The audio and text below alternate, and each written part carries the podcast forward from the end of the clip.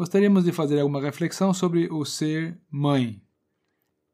Ser mãe é algo que vai muito além da condição biológica. Ser mãe é uma tarefa, é uma missão de vida, é uma condição vitalícia. E nesta reflexão nós também vamos incluir as avós. Afinal, uma avó é uma mãe graduada. As mães de hoje são as avós de amanhã. Eu creio que alguns já devem até imaginar de quem vamos falar. Nós vamos analisar um pouco mais de perto a família de onde procede Timóteo. A Sagrada Escritura não nos fala muito sobre esse lar.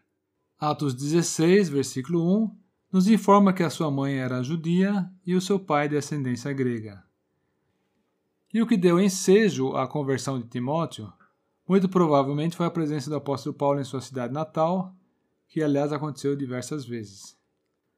Mas vamos ler 2 Timóteo 1, versículo 5, que é o versículo que menciona essa avó e essa mãe trazendo à memória a fé não fingida que em ti há, a qual habitou primeiro em tua avó Loide e em tua mãe Eunice, e estou certo de que também habita em ti. Um detalhe particularmente notável da descrição dessa casa de onde cresceu Timóteo é justamente a fé notável da sua avó Loide e de sua mãe Eunice. Temos na Escritura ainda outro exemplo, de séculos antes, de Ana, a mãe do profeta Samuel. Ela também exerceu uma influência essencial no desenvolvimento espiritual do filho dela.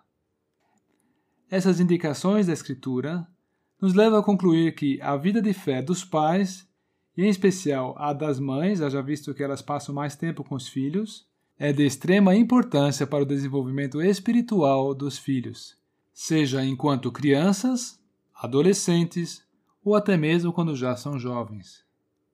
Por que as Escrituras nos colocam esses exemplos de mulheres espirituais e piedosas? Não seria justamente para servir de ânimo, de encorajamento, mas também de referência para todas aquelas que também desejam criar os seus filhos para o Senhor?